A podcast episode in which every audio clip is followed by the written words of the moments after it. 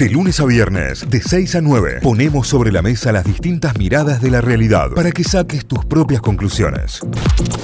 7 con 47 minutos, lo habíamos anticipado hace minutos nada más y ya lo tenemos en línea, hacía mucho que no hablábamos con él, lo, lo presentamos para todo aquel que sea nuevo en Notify y nuevo oyente, les decimos que vamos a hablar con uno de los infectólogos más importantes del país, el doctor Hugo Pizzi es nuestro y lo tenemos en línea, doctor, buen día, bienvenido a Notify, ¿cómo anda? ¿Qué tal, Cayo? Un placer de estar con ustedes nuevamente. Bueno, muchísimas Buen gracias. día. Yo no sé Hola, Tita. si es bueno o es malo que te llamemos poco, porque viste que te- antes te llamábamos más seguido, ahora te estamos llamando menos. ¿Vos qué crees? Yo, el título de nuestra de nuestra entrevista de hoy tendría que ser eh, Todavía estamos transitando la pandemia. Claro. Podemos tener algún oleaje diferente. O sea, yo cuando miro a Europa o a los mismos chilenos, nuestros vecinos que ya abrieron todos los pasos fronterizos, inmediatamente pienso que esto puede traernos algún disgusto. ¿no? Ajá. Claro, eh, porque lo que está pasando alrededor también, no solo lo que pasa en Argentina, sino con los países limítrofes en sí. Eh, cuando, cuando dice así, eh, la, la preocupación a dónde está puesta, doctor, eh, todavía, en, en, una, en una nueva ola, digamos. Claro, porque nosotros siempre estuvimos la amenaza de Delta, ¿no? Claro. De esta variante Delta. Y uno cuando analiza lo que está sucediendo en Suiza, en Alemania, en Inglaterra, en Israel, entonces uno ve dice, Suiza, lo más perfecto que hay. La infraestructura sanitaria envidiable por cualquier país del mundo, que cerró todas las escuelas de Lugano, de Zurich, de Berna, de Basilea, de Ginebra. ¿Qué pasa acá? O que los ingleses te digan hay riesgo de que los niños que comandan la enfermedad puedan ocasionar COVID prolongado secuelas en un 10%. Entonces, ojo, ¿eh? Claro, claro, claro, es verdad, es verdad. O sea, eh, tenemos que cuidarnos ahora de Delta o de qué en sí. O, o- o Yo- se puede llegar a generar tal vez una nueva variante. Yo creo sí, nueva variante siempre puede aparecer, porque el virus va a querer persistir. Pero yo lo que pienso que no es difícil cuidarse. Hemos aprendido muchas cosas Sí. y hay infinidad de gente que ha abandonado actitudes que son sanitarias muy interesantes. Quizás por eso los baluartes actuales del cuidado, ¿quiénes son? Las madres y las abuelas. Claro. Anda a decirle a una madre o una abuela que dé marcha atrás con un axioma higiénico-sanitario prendido. Cocinar bien la carne, lavar bien las verduras, preparar la fruta antes de llevarla a la mesa familiar. Si son ellas las que le dicen, y un- aún a los hijos grandes, a los barbudos de la casa, le dicen, no olvides el, el barbijo, lavate las manos. Son las verdaderas, diríamos, guardias pretorianas de esta tragedia que hemos vivido. Sí, definitivamente. De cualquier manera, cuando empezó la pandemia pensábamos todos que de esta salíamos mejores y quizás más población tendría que ser la que procura el cuidado de, todos, porque en principio cuidarte vos es cuidar también al otro. Eh, que los barbudos sean los que también se cuidan. Eh, que, no quede resguardado solamente a las madres y a las abuelas que ya tienen esa instancia de cuidado recontra prendida. Eh, y es cierto también de que alguien tiene que estar marcando la cancha porque hay muchas instancias que creíamos aprendidas que se relajaron. El uso de barbijo con, en multitudes, al margen de que se está permitiendo eh, en algunos lugares no usar el barbijo al aire libre o que sea opcional, si vos ves que hay mucha gente alrededor tuyo y te lo tenés que volver a poner, por más que estés al aire libre. Eh, cu- cuestiones básicas que debería- deberíamos seguir cuidando y que parecen muy relajadas hoy por hoy. Vos sabés que yo subrayo lo que acabas de decir, porque el ser humano percibe cuando hay riesgo. Sí, Él se da cuenta cuando hay algo. Y te voy a explicar por qué, porque lo tenemos totalmente estudiado y publicado. Cuando vos vas a un baile de estas reuniones y demás, vos siempre tenés miedo y entonces vas a hacerte el testeo a las 3 de la mañana. ¿Qué sentido tiene venir de un baile a hacerse el testeo? Claro. Tienen miedo. Percibieron de que ahí podía ser un lugar de contaminación. Pero yo personalmente creo que no es difícil cuidar. Hemos aprendido infinidad de cosas. No es dificultoso llevar un barbijo en los lugares peligrosos. Eso no es una mochila de 40 kilos que vos decís ya no la aguanto más. O sea, no es así. Lavarse las manos, che, nos han enseñado de, de cuando empezamos a hablar, a lavar las manos. O sea, es fundamental, claro. De cualquier manera le pregunto, doctor, eh, la posibilidad de una nueva ola, de una nueva situación compleja para la sociedad, vendría de la mano de las personas que no se vacunaron, vendría de la mano del descuidado que genera alguna persona que se vacunó y que cree que con eso alcanza. ¿Qué, qué sería lo más riesgoso hoy por hoy en, en la transmisión comunitaria? Lo que sucede hoy en Europa y en Israel son los chicos que están llevando adelante, comandando. De ahí la importancia de vacunarlos, porque no estaban vacunados.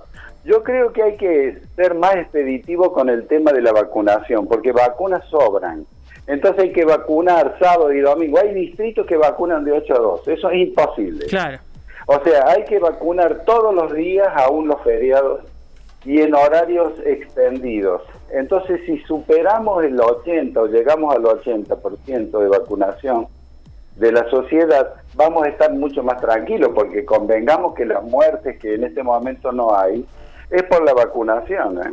Claro. Claro, claro, 100%, y, va justamente relacionado con eso. Bueno, recién hablaba sobre la vacunación en niños y ahí viene la pregunta de mi madre, doctor, y le explico por qué. Mi hija tiene entre 3 y 4 años. Eh, le tocaría a partir de hoy la segunda dosis ya de Sinopharm. Ayer lo conté en el almuerzo familiar y me dice, pero ¿cómo? Si no está comprobado porque China todavía no lo hizo con Sinopharm en menores de 3 a 17 años o de 3 a 12 años en este caso. Eh, ¿Cómo, ¿Cómo lo tengo que tomar a esto? Digo, ¿debería preocuparme? No, mi hija ya tiene la primera dosis, hay que continuar eh, con la vacunación, está aprobada acá en Argentina, digamos. ¿Cómo, eh, ¿Cuál es la situación puntual de esto? Bueno, para contestar esto a mi querido oyente, voy a poner la introducción de Persifal de Wagner y comienzo a explicar. Primero, la vacuna china, tanto Sinovac como Sinopharm, es lo más antiguo en constitución de inmunidad. Nosotros tenemos experiencia de virus muerto o virus inactivado, como quieran llamarle, porque usamos, por ejemplo, una de la década del 50 descubierta por John Axal para la poliomielitis, las famosas epidemias de poliomielitis de Argentina. Tenemos vacunas a virus muerto para la hepatitis. ¿Qué quiero decirles con esto?